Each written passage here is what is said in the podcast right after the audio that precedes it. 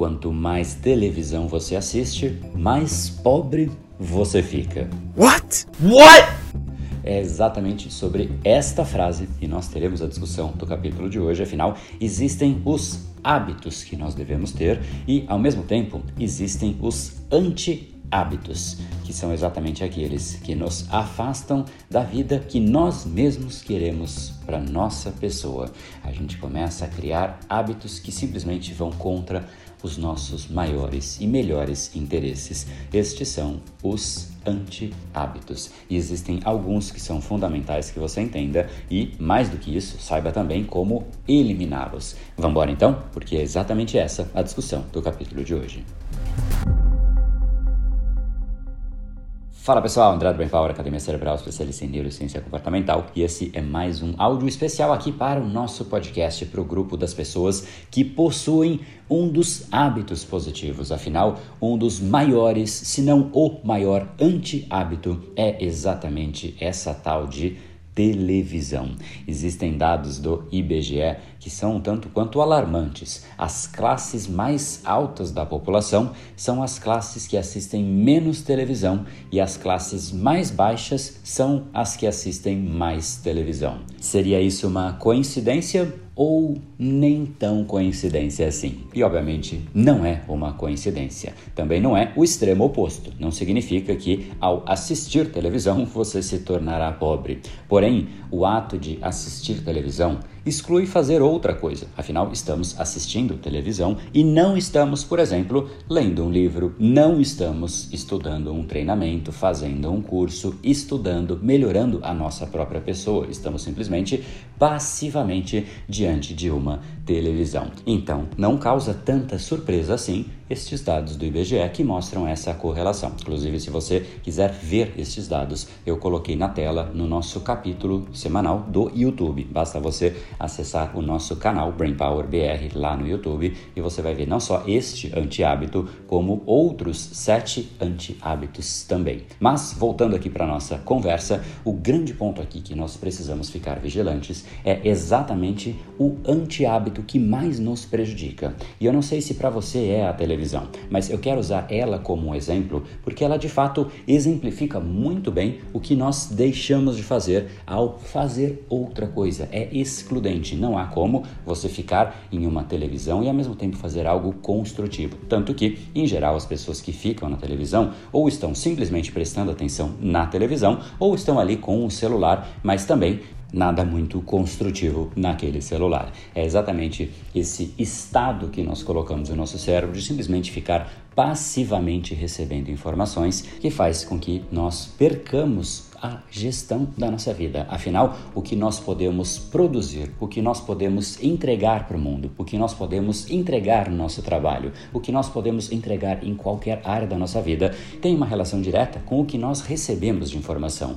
Você quer fazer um bolo de qualidade, você precisa de ingredientes de qualidade. Você quer fazer um risoto de qualidade, você precisa de ingredientes de qualidade. Se você quer que o seu cérebro te entregue criatividade, te entregue elementos que realmente vão agregar na sua rotina e até na rotina de outras pessoas, não adianta nada você não gerir as informações, porque com ingredientes ruins não vai sair um bolo de qualidade, não vai sair um risoto de qualidade e muitas pessoas aceitam isso para a própria vida. O input, a informação que entra no seu cérebro, ela é essencial e ninguém vai fazer essa gestão senão você mesmo. Agora, se você delega isso para um roteirista de uma televisão, para um roteirista de uma série, então começamos a ter aqui problemas simplesmente porque vamos assumir aqui uma certa ingenuidade no que eu vou dizer. Em primeiro lugar, ele nem sabe o que você faz. Como é que um roteirista pode te agregar de repente no seu trabalho,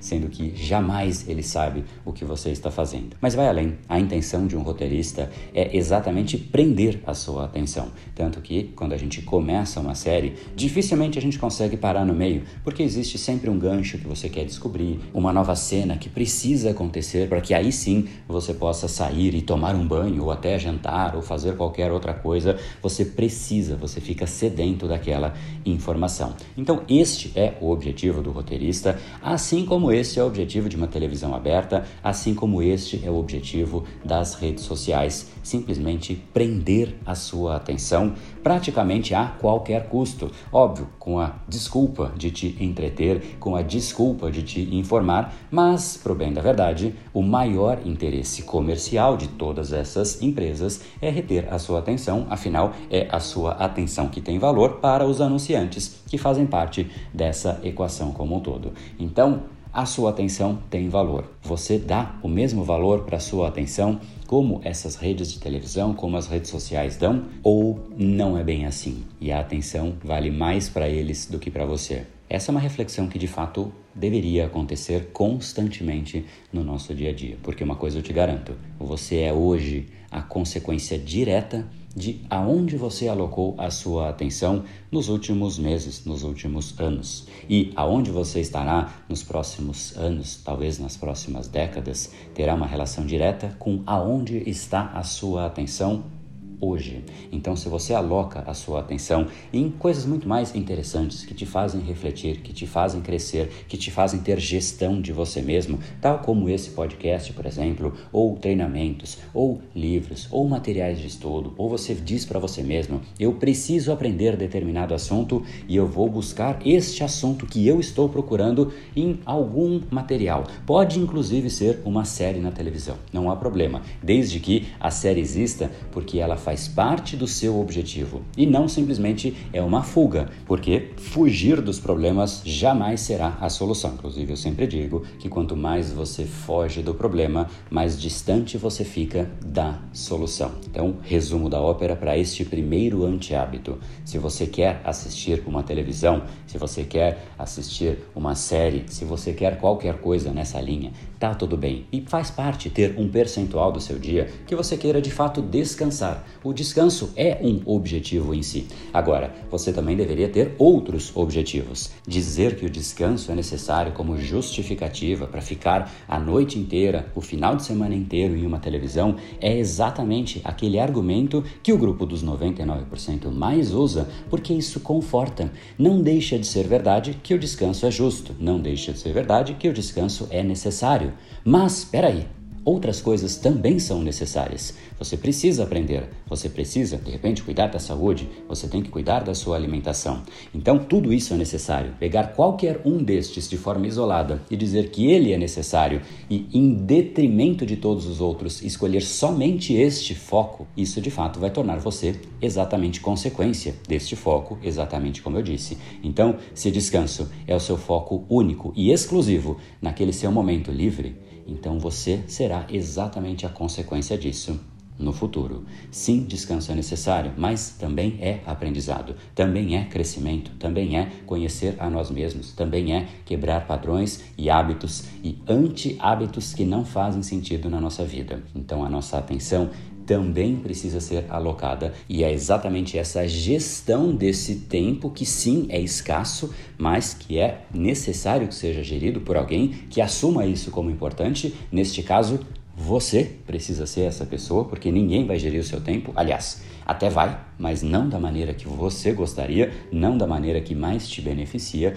Então você tem que ser este que assume as rédeas e fala: sim, descanso é importante, mas aprendizado também é, mas exercício físico também é, mas crescimento também é, mais relacionamento com as pessoas ao meu redor também é, networking também é e por aí vai. Então, cuidado com frases prontas de que descanso é necessário, o descanso é bem-vindo.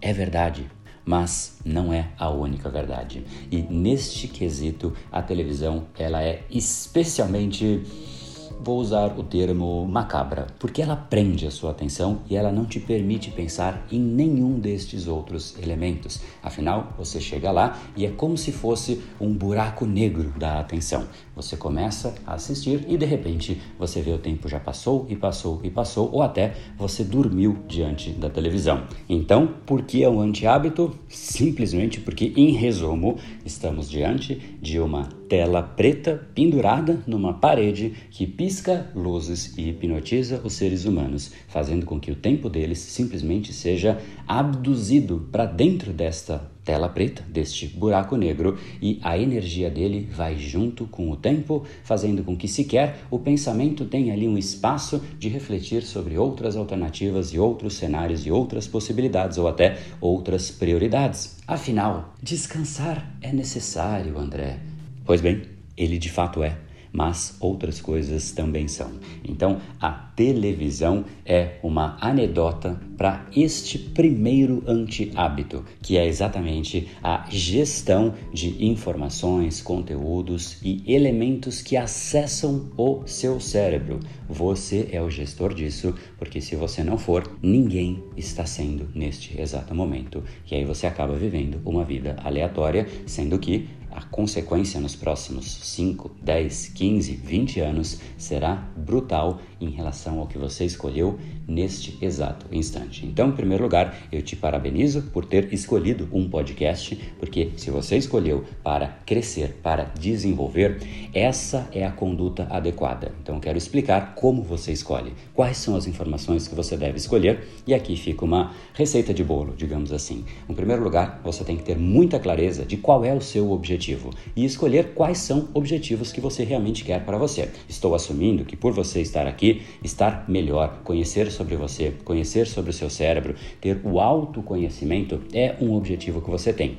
Logo, Quais são as melhores informações para o meu autoconhecimento, para conhecer sobre o meu cérebro? Brain Power, fantástico. Então, está conectado. Se você não tem este objetivo, vá embora. Não é aqui o seu lugar é tão sério quanto isso. Não há por que você ficar aqui se você não quer conhecer sobre o seu cérebro, se você não quer conhecer como estabelecer hábitos, se você não quer estabelecer maneiras mais diretas, concretas e corretas de você criar os padrões cerebrais que você de fato estará preso, maneiras relacionadas à ciência para que você consiga ter uma gestão melhor de você e não seja você o seu maior inimigo. É exatamente este o objetivo que você deveria ter para estar aqui neste exato instante, para absolutamente toda a informação que entra no seu cérebro, você deveria ter este mesmo tipo de racional. Qual é o meu objetivo? Ah, o meu objetivo é um, dois e três. Você escolhe lá três, quatro, cinco objetivos que você quer para sua vida. E aí você escolhe para cada um destes objetivos quais são as informações que você quer permitir que entrem e que acessem o seu cérebro. Porque se você não fizer isso, você tem uma chance gigantesca de jamais chegar perto dos seus objetivos. A informação que entra no seu cérebro, ela vai determinar não só o que você sabe, mas ela determina o seu mindset, ela determina o seu sentimento, ela determina a sua postura e a sua linha de conduta frente ao mundo. Então, se você quer começar um processo de mudança, comece pelo que entra dentro de você pelo que acessa o seu cérebro e seja, portanto, você o gestor deste processo. Combinado? Esse é, portanto, o maior anti-hábito. E no nosso capítulo do YouTube eu trago seis outros anti-hábitos, totalizando sete anti-hábitos das pessoas bem-sucedidas. Ou seja, o que é hábito de uma pessoa que não atingiu o sucesso é exatamente o anti-hábito da pessoa bem-sucedida. E eu gostaria muito que você começasse a estabelecer anti-hábitos que não fazem sentido e adicionasse hábitos que realmente fazem sentido. E aí você acaba criando uma máquina de operação, ou seja, você age de acordo com os seus maiores interesses e você não precisa ficar lutando contra você, lutando contra desejos que vão contra você, contra a sua saúde, contra aquilo que você realmente deveria fazer para crescer profissionalmente, crescer nos relacionamentos, crescer na vida. E para que isso aconteça de uma forma mais leve, mais divertida, mais prazerosa, com mais foco, com mais intensidade, com mais energia, existe algo que você pode fazer. E esse é o processo que eu vou ensinar no nosso novo evento chamado O Jogo Mental. O real jogo acontece no seu cérebro. E essa palavra jogo, ela é determinante. Afinal, você deve ter reparado que nos jogos as pessoas ficam muito mais concentradas, elas não desistem. Se acontece algo em uma fase, ela simplesmente clica tentar novamente. O nível de atenção, de resiliência, de energia, de diversão é muito maior absolutamente o oposto do que em geral as pessoas fazem no dia a dia, em que elas estão largadas em sofás por aí, com baixa energia, com baixa produtividade, resiliência baixíssima.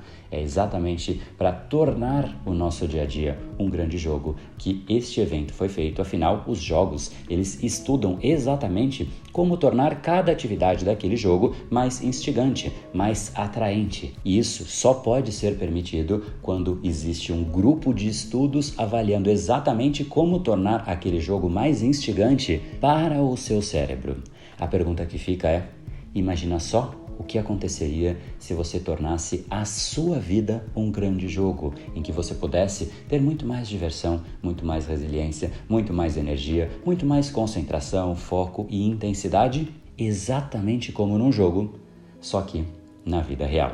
Esse vai ser um evento chamado O Jogo Mental. Se você entrar inclusive no site ojogomental.com.br, você se cadastra, vai ser absolutamente aberto e gratuito. Eu vou trazer uma aula completa, na real, serão quatro aulas em que eu vou ensinar exatamente tudo. Vai ser uma aula aberta mesmo, sem meias informações. Eu quero de fato que você tenha o aprendizado de como você pode criar e tornar a sua vida em um grande jogo, porque qualquer área da sua vida que você torne em um jogo, essa área será muito mais divertida. Se for de repente a academia, a sua saúde, você vai fazer mais com mais resiliência, com mais intensidade, com mais disciplina e terá melhores resultados trabalho, estudos, relacionamentos, alimentação saudável e por aí vai.